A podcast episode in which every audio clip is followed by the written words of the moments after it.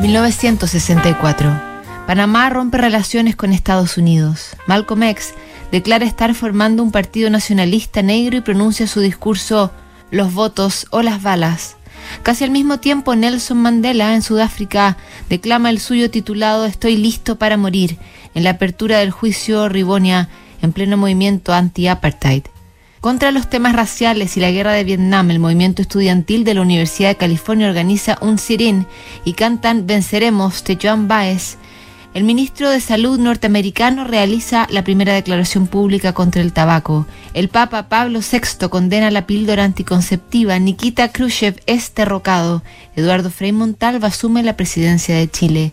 Nacen Juliette Binoche, Tracy Chapman y Mónica Bellucci. Mueren Cole Porter y Sam Cooke.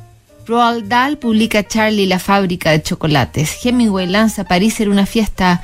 En el cine se estrena Doctor Strange Love de Kubrick y A Hard Day's Night de los Beatles.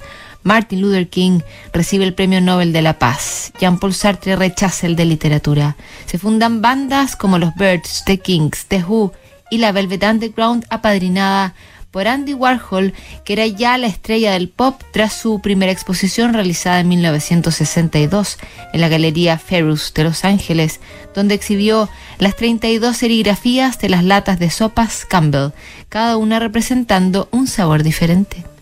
Entre la controversia que despertó su obra, era aún una estrella en ascenso Warhol cuando recibe una carta de parte de una de las autoridades de la firma y un regalo. Estimado señor Warhol, hace tiempo que sigo su carrera. Sus obras han suscitado un gran interés aquí, en la Campbell Soup Company, por razones obvias. En otros tiempos alimenté la esperanza de poder comprar alguno de sus cuadros en los que aparece la etiqueta de sopas Campbell, pero me temo que se ha vuelto demasiado caro para mí. De todos modos, no quería dejar de decirle que admiramos su obra y que me han comentado que le gusta la sopa de tomate. Me tomé la libertad de mandarle a esta misma dirección en Nueva York un par de cajas de esa variedad de nuestro producto. Le deseamos éxitos continuos y buena suerte. Cordialmente, William McFarland, gerente de marketing. Warhol no contestó nunca esta carta. No se sabe si se tomó alguna vez las sopas que le recordaban su infancia de estrecheces y la decisión lacerante de todos los días. ¿Qué sopa Campbell tomaría esa noche? Seguimos mañana revisando más cartas notables en